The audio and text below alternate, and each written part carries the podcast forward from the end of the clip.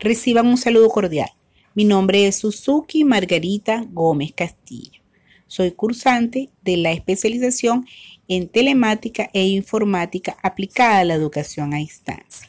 El día de hoy vamos a conversar sobre cómo se realizó la infografía Recursos telemáticos para actividades formativas en la modalidad de educación a distancia. Una propuesta del profesor Manuel Rodríguez correspondiente a la unidad curricular Nuevas tecnologías en los sistemas de educación a distancia.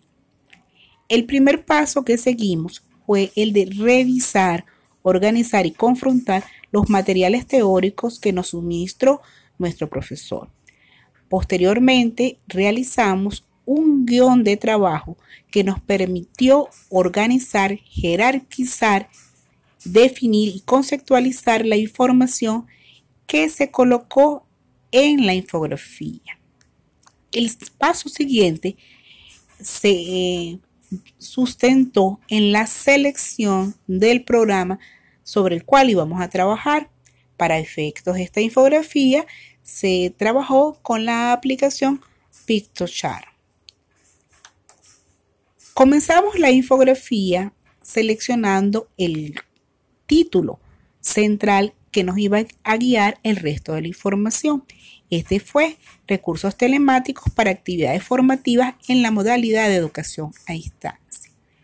Posteriormente, trabajamos con una herramienta de la web 2.0 y que PictoChart nos permite agregar. En este caso fue la selección de un video que nos permite tener un panorama amplio sobre las herramientas telemáticas y el aprendizaje colaborativo. Posteriormente, separamos nuestra información en dos renglones. El primero va dirigido a definir qué es la educación y qué es la educación telemática.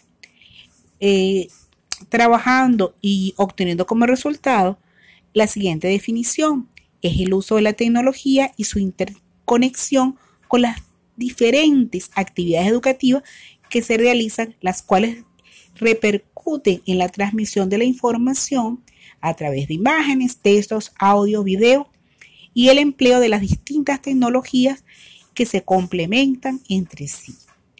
Asimismo, podemos decir que la telemática educativa favorece una aproximación de la sociedad y de la escuela, genera un acercamiento a la información desde una teoría constructivista. Posteriormente, trabajamos con lo que son los, el acceso a los recursos, pero también destacamos la importancia de la telemática educativa. Entre estas, estas bondades, cabe mencionar que elimina barreras de espacio eh, temporoespaciales entre el profesor y el alumno y que propicia una interactividad entre los participantes en el proceso educativo. Seguidamente se confrontó lo que era lo que son las cuáles son esas principales actividades y cómo se pueden combinar con aplicaciones educativas dentro de este proceso telemático. Y entre estas eh, acciones, cabe mencionar la necesidad de trabajarlas dentro de lo que son los entornos virtuales de aprendizaje.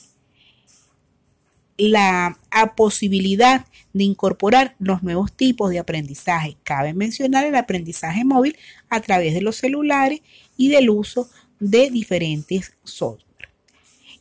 Luego, eh, trabajamos con lo que serían las finalidades o la finalidad que tiene la telemática aplicada a la educación a distancia. Entre estas finalidades cabe la posibilidad de realizar el trabajo sincrónico y el trabajo asincrónico. Dentro de este trabajo asincrónico mencionamos la necesidad de trabajar con los correos, tanto electrónicos como virtuales, eh, trabajar con las listas de distribución y trabajar con los diferentes grupos organizados, tal como se puede hacer dentro de la aplicación WhatsApp.